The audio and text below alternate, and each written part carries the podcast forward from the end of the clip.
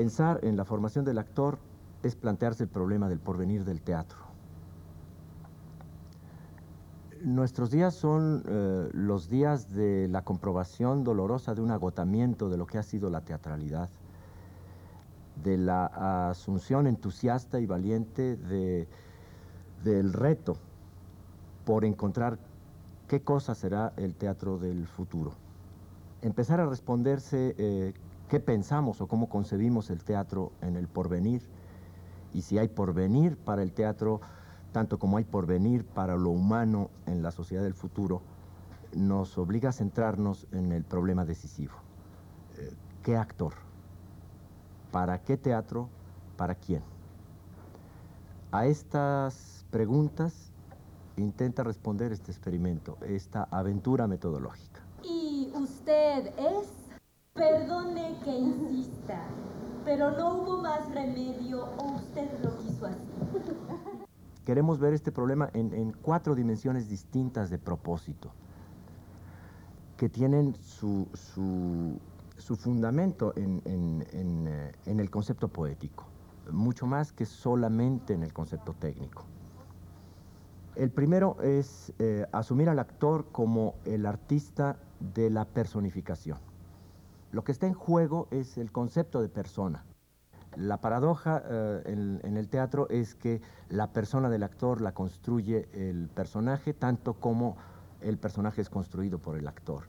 Porque en el arte solo hay dos cosas reales, el artista y la obra, y ambos dependen uno de otro esencialmente.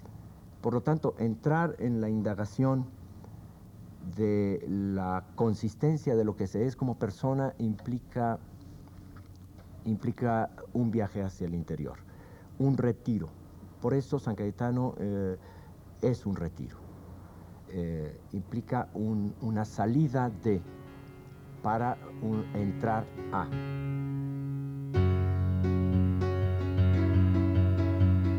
En una segunda dimensión partimos de saber que el teatro es un arte colectivo. El actor no hace solo el teatro. Eh, la actuación no es un fenómeno que se dé eh, en la soledad. El actor no es pues un artista solitario. Cuando vemos lo que sucede con, con, con eso que llamamos la comunidad teatral, nos damos cuenta de que es eh, más bien su negación. lo, que, lo que las escuelas forman son eh, eh, a los competidores eh, del mercado. lo que se ha generado en este ejercicio y que viene de esta formación es más bien una comunidad de mercenarios. tu peor enemigo es el colega. el peor enemigo del actor se convierte en su colega que va a pelear por el papel en las audiciones de del teatro, del cine o de la televisión comerciales.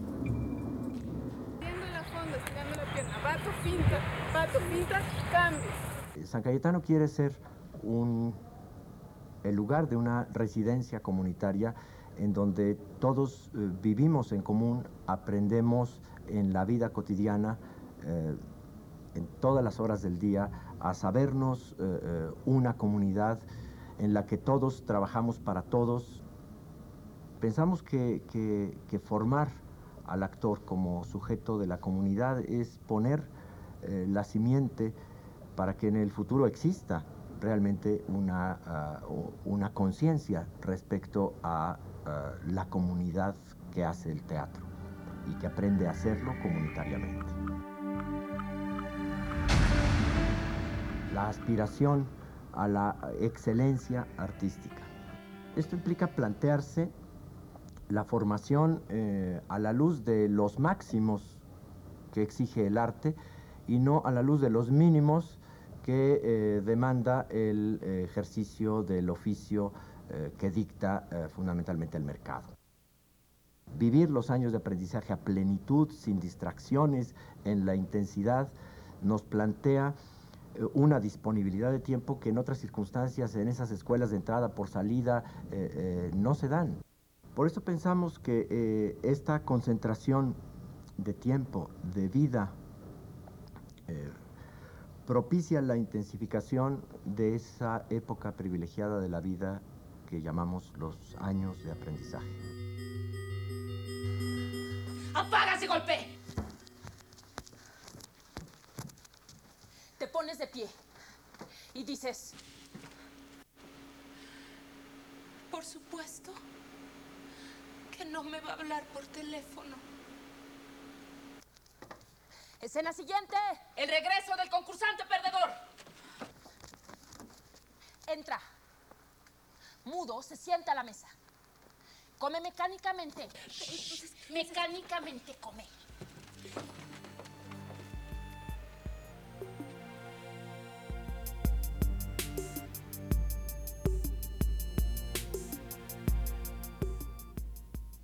Esta es la cuarta dimensión que yo siento que articula a las anteriores.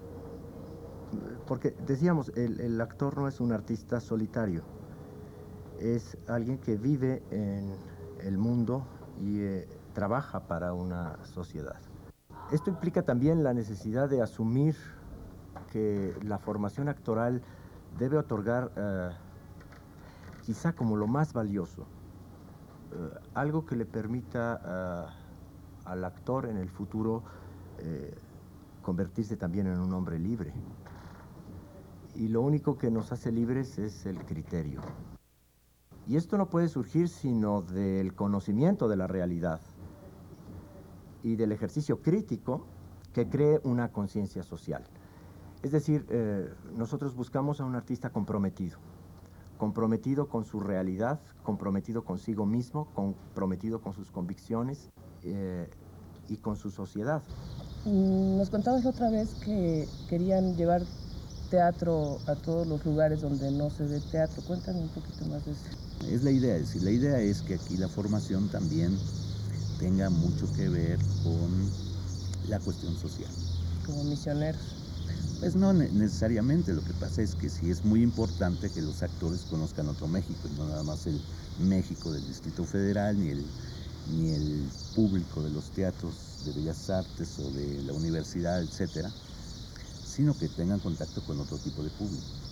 La experiencia fue maravillosa, es decir, los alumnos, creo que no se les va a olvidar nunca esos 15 días que estuvieron de pueblo en pueblo con comunidades muy pequeñas, ¿no? llevando una obra de teatro, cada quien comía en una casa diferente de la comunidad.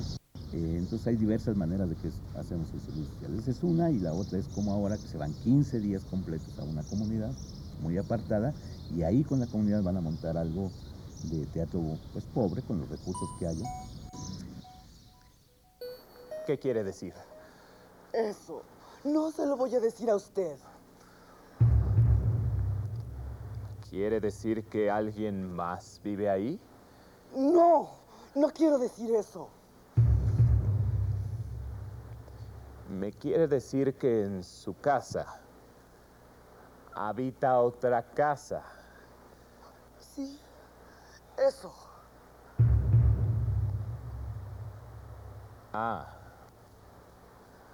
un edificio dentro de otro edificio. Por favor, venir con eso justamente hoy, después de una junta abrumadora como la de hoy. Por favor.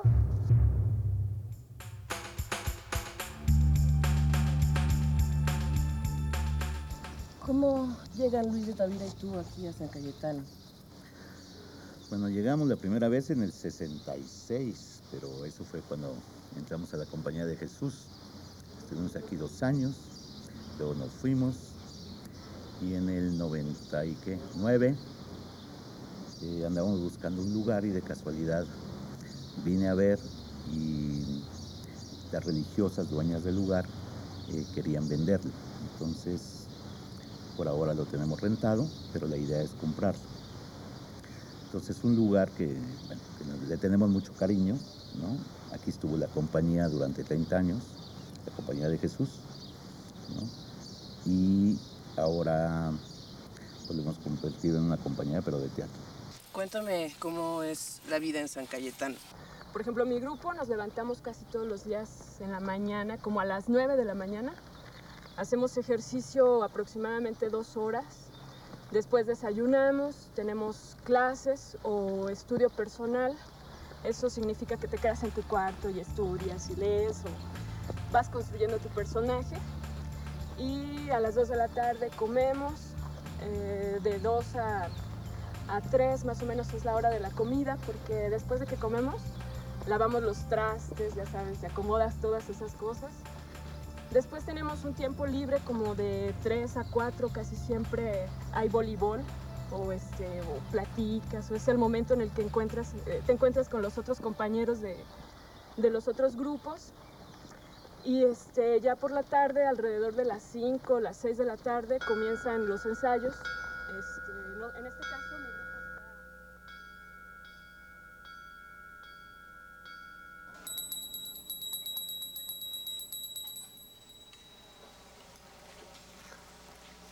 está... Clara Schumann, una biografía por Catherine Lepront. ¿Por qué leen en las comidas?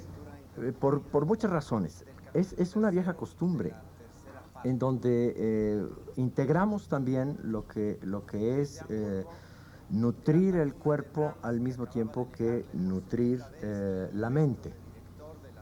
Es un acto comunitario. Cuando somos muchos y hay que comer juntos, el orden, la organización contribuye a la eficacia en el tiempo y en el servicio.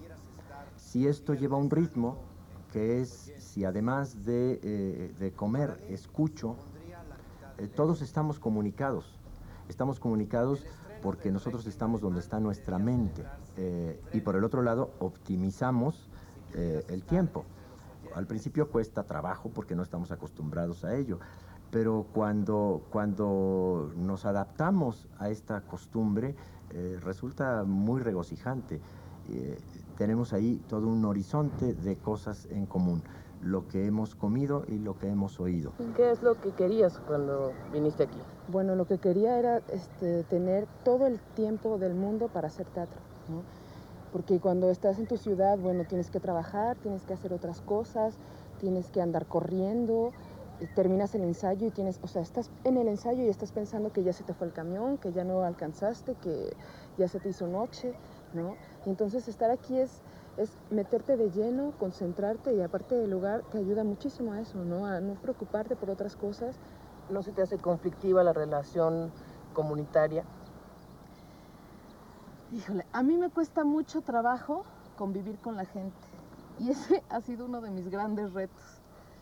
Yo por lo general tiendo a ser muy individualista y uno de mis grandes aprendizajes en San Cayetano es la vida en comunidad porque gracias a esto aprendo que el teatro es un arte colectivo y, ha sido aprender en el servir a otros y en el que otros me sirvan a mí, en cómo, cómo he tratado de capitalizar ese aprendizaje de la vida comunitaria que me costaba tanto trabajo en un principio. Le apostamos a este proyecto, le apuesto a mí como sujeto de formación aquí. Eh, dudas las tengo y las voy a tener siempre, siempre, que es lo que me ha impulsado a, seguir adelante, siento, estar aquí. Pero yo siento que, que, que, que las dudas nunca se me van a quitar, ¿no? Es, es la posibilidad de, de morir por algo. No puedo ignorarlo. Piénselo. Allá, un balazo en el cráneo. Casi seguro. Aquí, un riesgo mínimo. 5%. 5%, incluidos el smog y las catástrofes involuntarias. ¿Cómo se lo digo? Usted no necesita ningún guardaespaldas. A usted nadie le va a hacer nada. ¿Quién se va a meter con usted? Se defiende sola. Usted es una rana insignificante.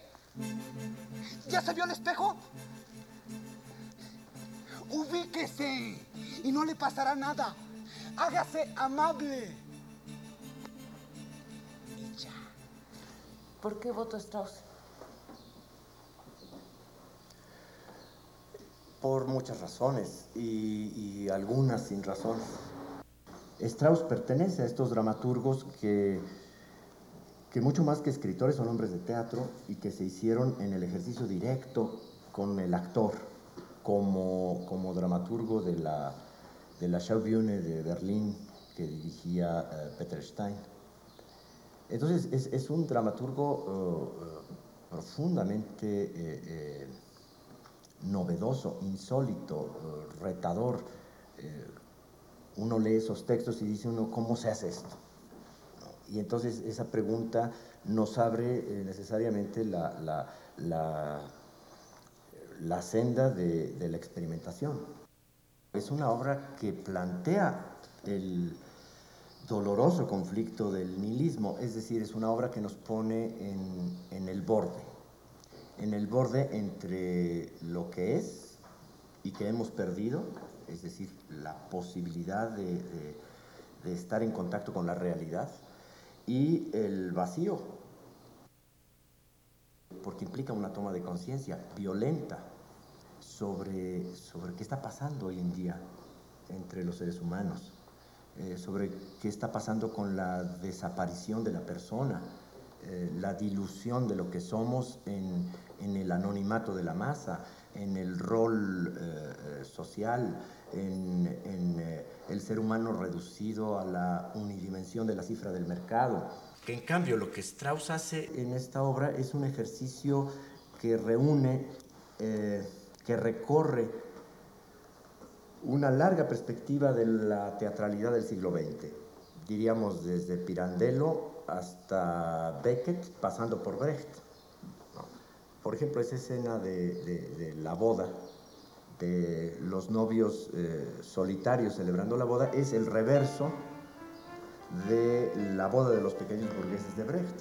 En la obra de Brecht, eh, los novios que celebran su amor no pueden comunicarse por la intromisión de todos sus eh, parientes, vecinos, etcétera, que aniquilan su intimidad. Eh, muy hábilmente Strauss pone las cosas al revés y en esa intimidad de ellos dos solos es posible celebrar la boda cuando hemos expulsado a los demás eh, en nuestro individualismo. Y entonces, este, pues es sumamente interesante, ¿no? Es nuestra boda. Y no hay nadie a un kilómetro a la redonda. Bueno, sí. Pero ya estamos acostumbrados. Dichosos hasta no poder más. Tanto que olvidamos a los invitados hasta un cumpleaños. Es más divertido que esto. Y esos son cada año. Bueno, ya falta poco para el próximo. ¡Ay, no puede ser! Ni papás, ni padrinos, ni amigos, ni un solo invitado.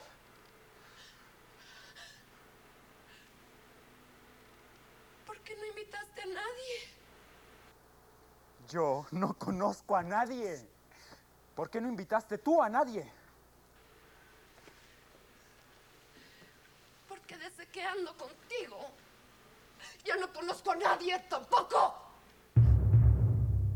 ¿No cree que una figura de autoridad tan fuerte como es la del maestro, tan fuerte como es la de usted, puede obstruir el crecimiento artístico de sus alumnos?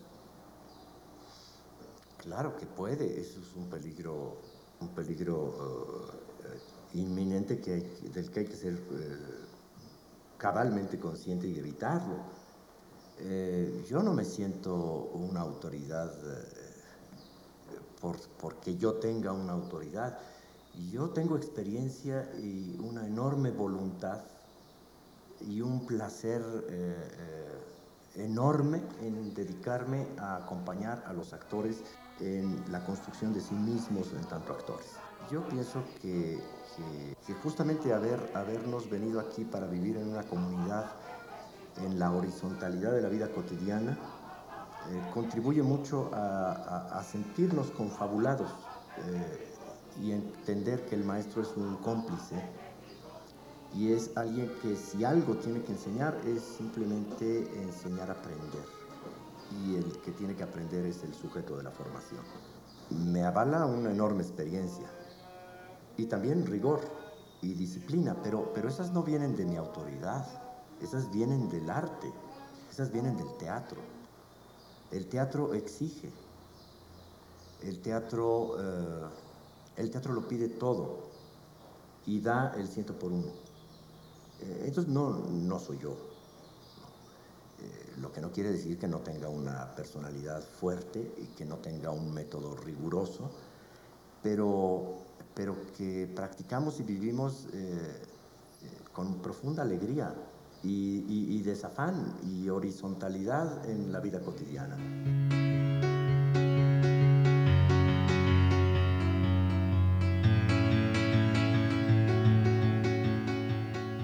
Aquí hay que preocuparse del alumno en, conjunto, es decir, desde su salud, este, los malos momentos que pasan, las depresiones, eso. Y cómo va cada alumno cada alumno tiene un tutor, que es el que le lleva un seguimiento especial, no solo desde el punto de vista académico, que eso va cambiando, sino de cómo está. Y el tutor tiene como un voto de calidad en, momentos de decisión, tiene eh, una opinión calificada y esto hace que en un momento dado, cuando a un alumno se le esté evaluando, el tutor intervenga sin que nos dé razón de por qué. Es decir, el, tutorado este, sabe que hay total confidencialidad, no puede decir lo que le dijo el alumno. Entonces, el tutor dice, bueno, esto no les digo por qué, pero esto es así son, relaciones muy intrincadas entonces las que se viven aquí, ¿no? Pues relativamente, depende de las personalidades de cada quien. Y el alumno puede cambiar de tutor. Es decir, si lo hacemos un poco al azar o lo vemos en consenso los maestros, y hay ya relaciones, ya de hecho los alumnos buscan alguno porque le tienen más confianza, entonces ya uno se queda de tutor de, de ese, pero el alumno puede cambiar de tutor.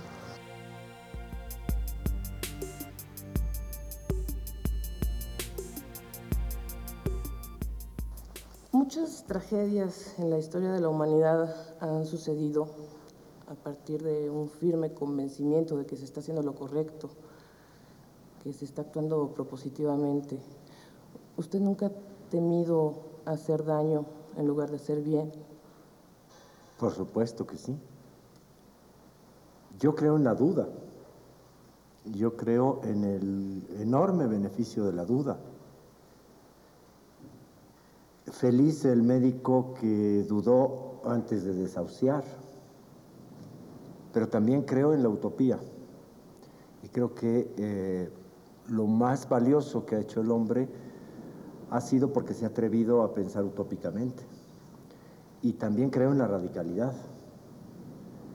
Creo que nada nos ha hecho más daño que la mediocridad y la ambigüedad pero miedo a equivocarme, por supuesto. Este, este es un asunto, el de la vida y el de los proyectos, que demanda ah, una constante alerta y un constante autocuestionamiento.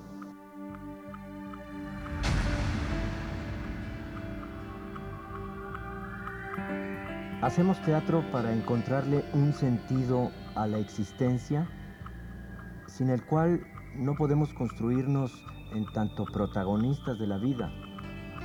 El arte del teatro siempre está en el territorio de las utopías irrenunciables. Mientras pensemos que la utopía es necesaria para la vida, existirá el teatro.